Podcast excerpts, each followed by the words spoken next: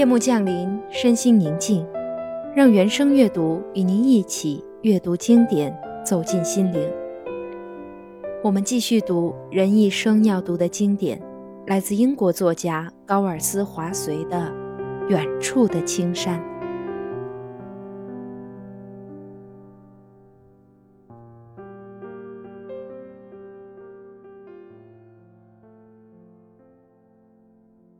不仅仅是在这刚刚过去的三月里，在一个充满痛苦的日子，德国发动他最后一次总攻后的那个星期天，我还登上过这座青山吗？正是那个阳光和煦的美好天气，南坡上的野茴香浓郁扑鼻，远处的海面一片金黄。我俯身草上暖着面颊，一边因为那新的恐怖。而寻找安慰。这进攻发生在连续四年的战祸之后，一发显得酷烈出奇。但愿这一切快些结束吧，我自言自语道。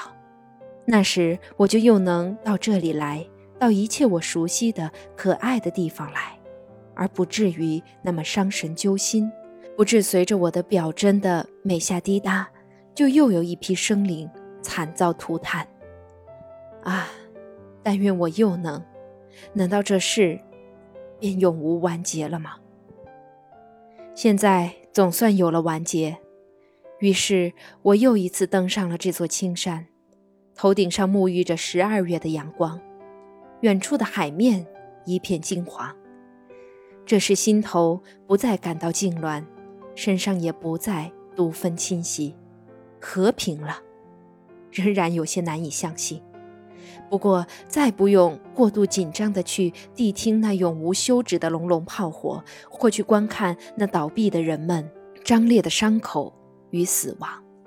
和平了，真是和平了。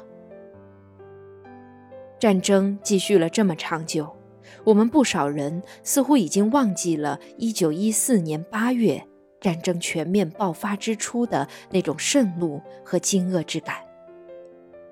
但是我却没有，而且永远不会。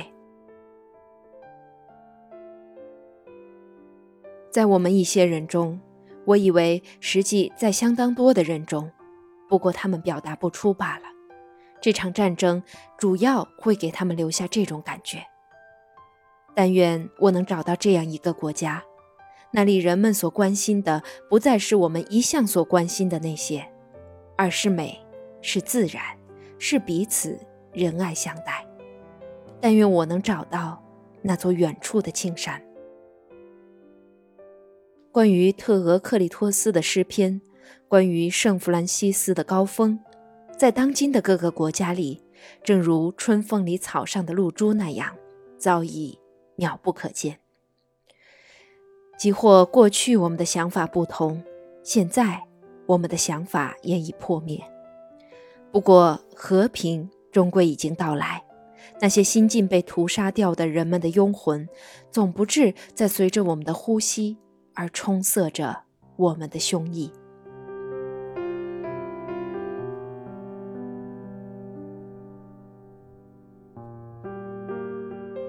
和平之感在我们的思想上，正一天天变得寓意真实和寓意与幸福相连。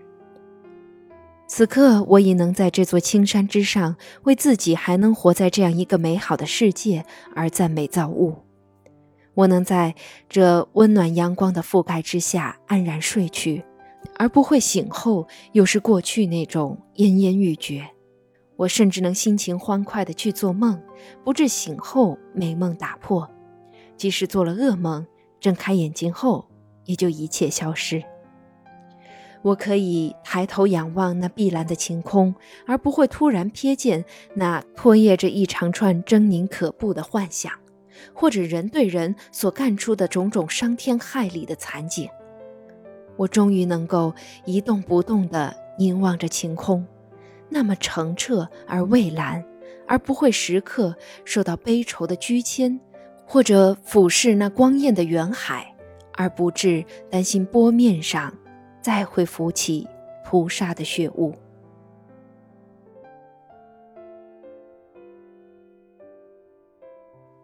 天空中各种禽鸟的飞翔，海鸥、白嘴鸭，以及往来徘徊于白垩坑边的棕色的小东西，对我都是欣慰。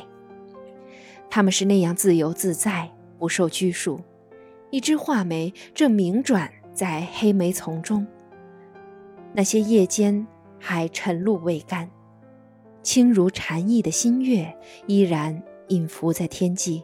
远处不时传来熟悉的声籁，而阳光正暖着我的脸颊。这一切是多么愉快！这里见不到凶猛可怕的苍鹰飞扑而下，把那快乐的小鸟射去；这里不再有牵责不安的良心把我从这逸乐之中唤走。到处都是无限欢欣，完美无瑕。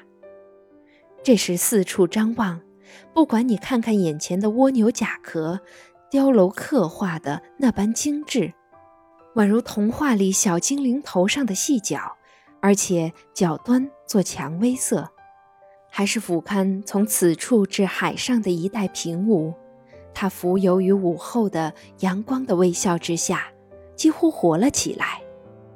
这里没有树篱，一片空旷。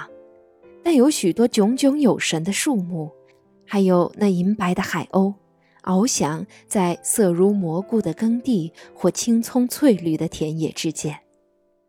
不管你凝视的是这株小小的粉红雏菊，而且感叹它的生不逢时，还是注视那棕红灰褐的满谷林木，上面乳白色的流云低低悬垂，暗影浮动。